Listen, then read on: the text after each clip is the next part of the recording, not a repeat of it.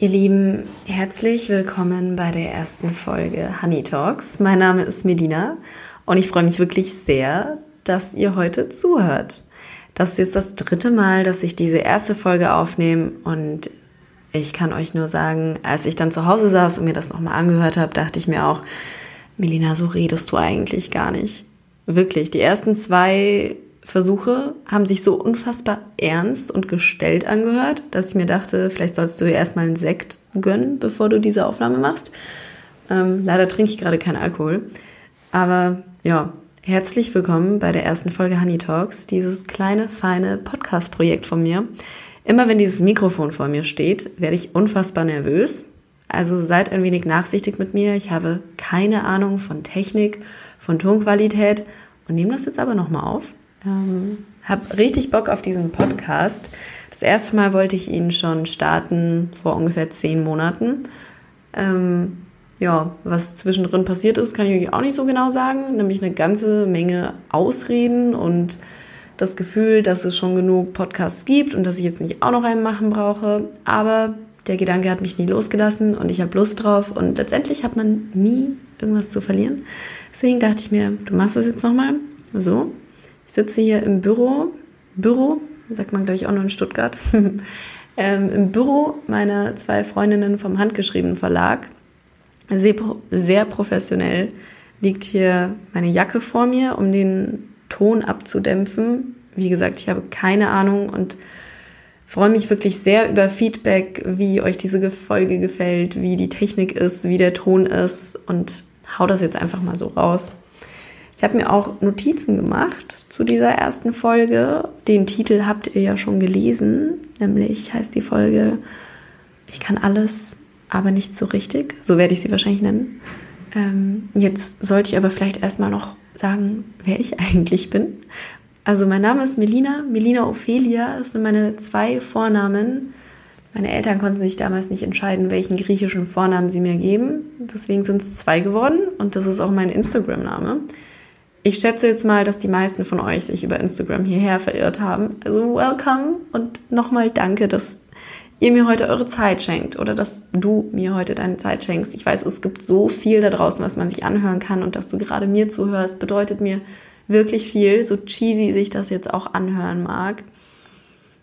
Honey Talks, dachte ich mir, ist nicht verkehrt. Ähm, also Melina ist mein erster Vorname und kommt aus dem Griechischen und Meli heißt übersetzt Honig und Melina heißt die Honigsüße. Haha, wie süß. Und ich dachte mir, Honey Talks, ja, ich halte mich jetzt nicht zu lange mit dem Namen auf, sondern mach den einfach. Dachte mir, es klingt nicht schlecht. Jetzt habe ich gestern mal geguckt, was es noch so für Honey Talks Podcasts gibt. Ihr könnt da mal reingucken. Ist richtig witzig. Ich dachte, ich wäre originell. Bin ich leider nicht.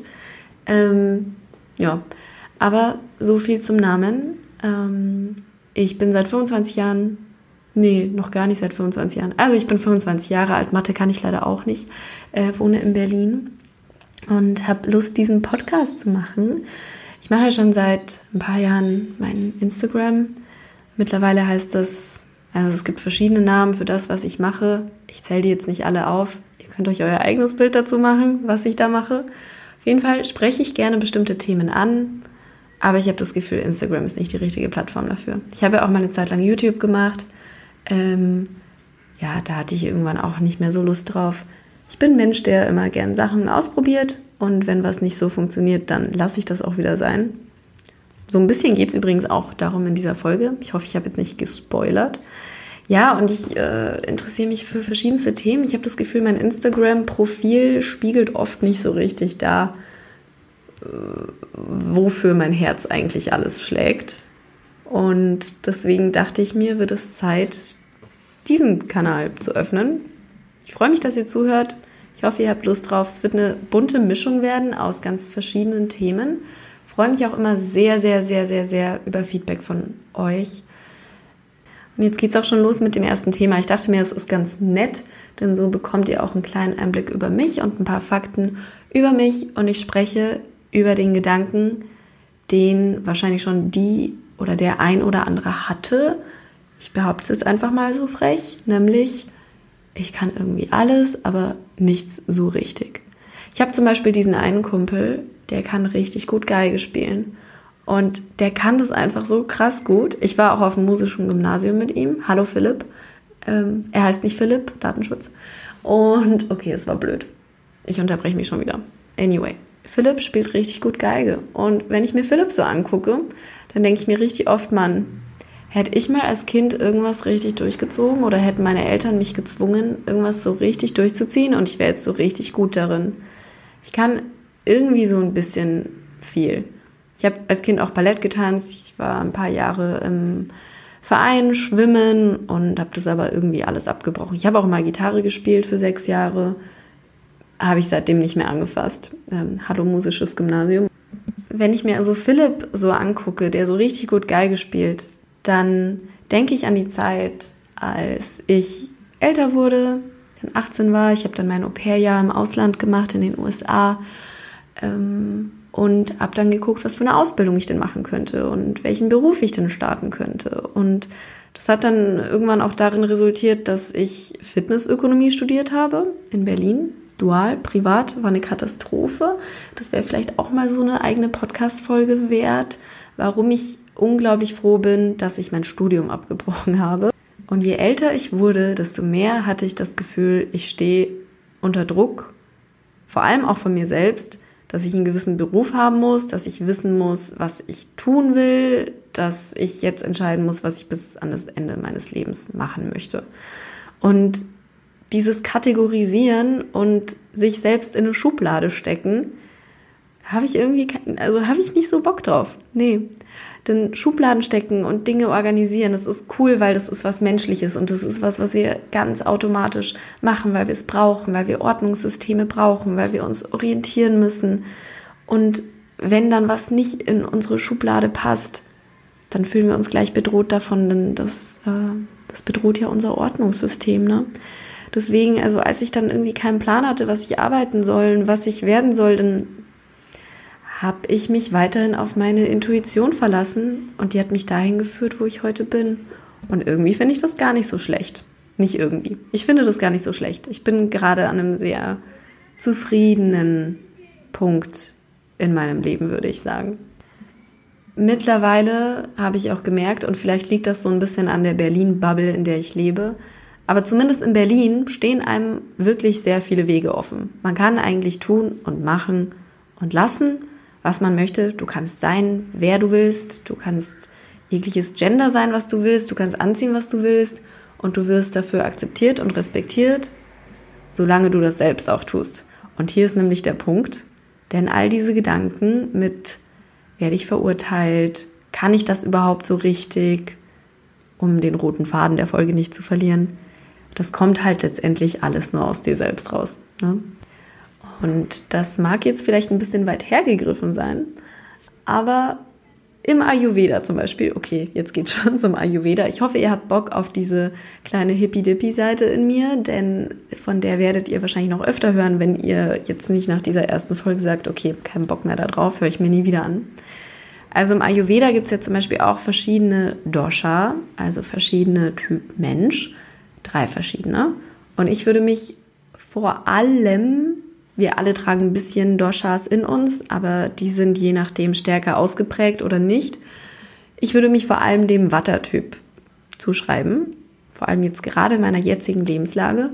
Das bedeutet, dass ich sehr luftig bin, sehr flatterig, äh, sehr leicht zu begeistern und mal hier, mal da ein bisschen rumflatter. Und das ist voll okay, weil es einfach Teil meiner Persönlichkeit ist. Und das Ganze so anzunehmen und nicht als Schwäche anzusehen, sondern einfach zu akzeptieren, dass es Teil von mir ist. Ja, das hat mir so ein bisschen geholfen, Frieden mit mir selbst zu schließen. Zum Beispiel fällt es mir auch wirklich schwer, Dinge zu planen und dann auch einzuhalten. Ich habe das Gefühl, immer wenn ich auf eine Sache zulaufe, dann kriege ich irgendwann Torschlusspanik. Und es ist so typisch ich, dass ich mich kurz davor, bevor diese Sache dann passiert, schuldig fühle und schlecht, weil ich sie unbedingt absagen will. Und sobald ich das gemerkt habe und Dinge einfach intuitiver entscheide und auch einfach sage, hey, ich habe da keine Lust drauf, ich mache das nicht, habe ich wirklich angefangen, ein bisschen mehr Frieden damit zu schließen. Das können jetzt Verabredungen mit Freundinnen sein, Das kann ein Job sein, das kann eine Reise sein. Wenn ich mich nicht wohl damit fühle, dann mache ich das nicht. Und dementsprechend plane ich auch nicht mehr so lange im Voraus, weil man ist natürlich ein bisschen doof, wenn man dann Leute enttäuscht. Ähm, wobei ich sagen muss, dass ich mittlerweile einen Freundeskreis habe, der versteht, wenn ich absage und wenn ich mich umentscheide. Und das ist richtig, richtig cool. Und sobald ich da auch nicht mehr diese Erwartungshaltung an mich selbst hatte oder habe, werde ich auch weniger enttäuscht und werden die Leute um mich herum weniger enttäuscht. Ich nenne sie auch gerne die Erwartungsfalle. Sobald ich in die reintapse, habe ich nämlich immer eine ganz genaue Vorstellung davon, wie eine Sache abzulaufen hat.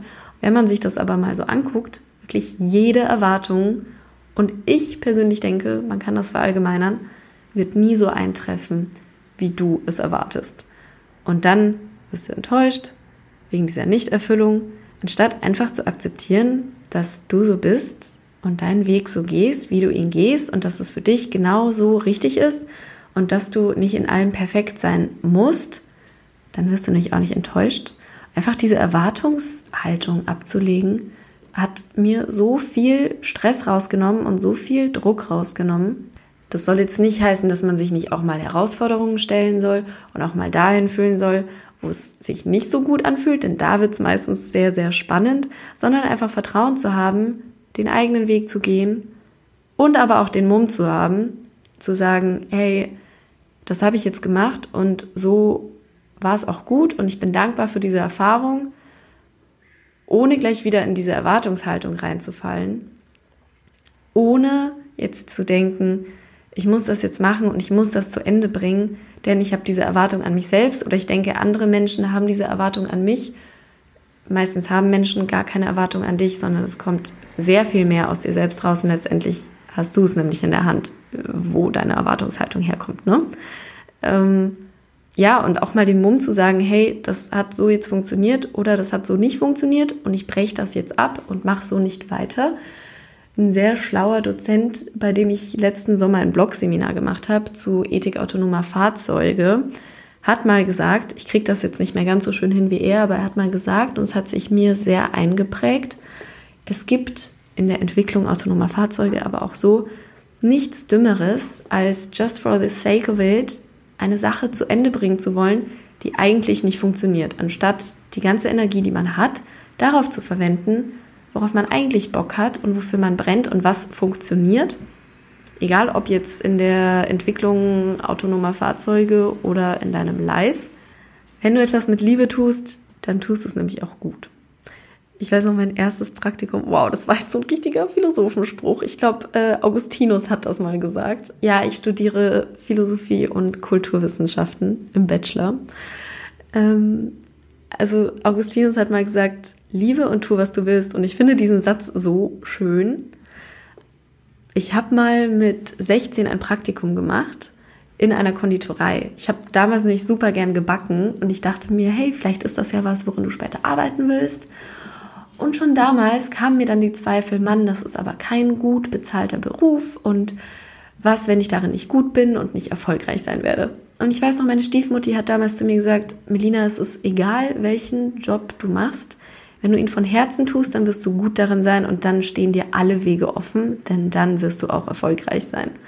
Und den Satz versuche ich mir immer wieder vor Augen zu halten, wenn ich selbst an mir zweifle. Wie jetzt auch zum Beispiel bei diesem Podcast. Ich wette, ich habe diese ganze Aufnahme nur so lange vor mir hergeschoben, weil ich Schiss davor hatte, zu versagen. Und hier sitze ich an einem Montagnachmittag und nehme das jetzt endlich auf. Das Ding ist halt auch, diese Sache, um jetzt nochmal den roten Faden zurückzuspannen, den Bogen zu spannen, du weißt, was ich meine. Das Ding ist halt auch die Sache, von der du denkst, ah, da bin ich jetzt gar nicht Master drin, ist vielleicht was, wofür dich eine andere Person anguckt und sich denkt, Mann, die kann das aber eigentlich richtig gut. Und du weißt nie, für wen du diese Person bist. Und here we go. Es hat scheinbar auch ohne Sekt funktioniert. Ich habe bin eigentlich auch schon am Ende dieser Folge angelangt. Long story short, mach was du willst, wenn du es mit Liebe tust und vertrau dir selbst. Wow. Wer hätte gedacht, dass diese erste Folge so ein kleiner Pep Talk wird? Ich hoffe, es hat euch gefallen. Vielen, vielen Dank fürs Zuhören. Wirklich, nochmal, es gibt so viel Stuff da draußen, was man sich anhören kann. Und ich bin wirklich kein Profi. Es ist die erste Folge. Habt ein wenig Nachsicht mit mir und trotzdem freue ich mich über jedes Feedback, positiv, negativ, was auch immer, Vorschläge zu Themen.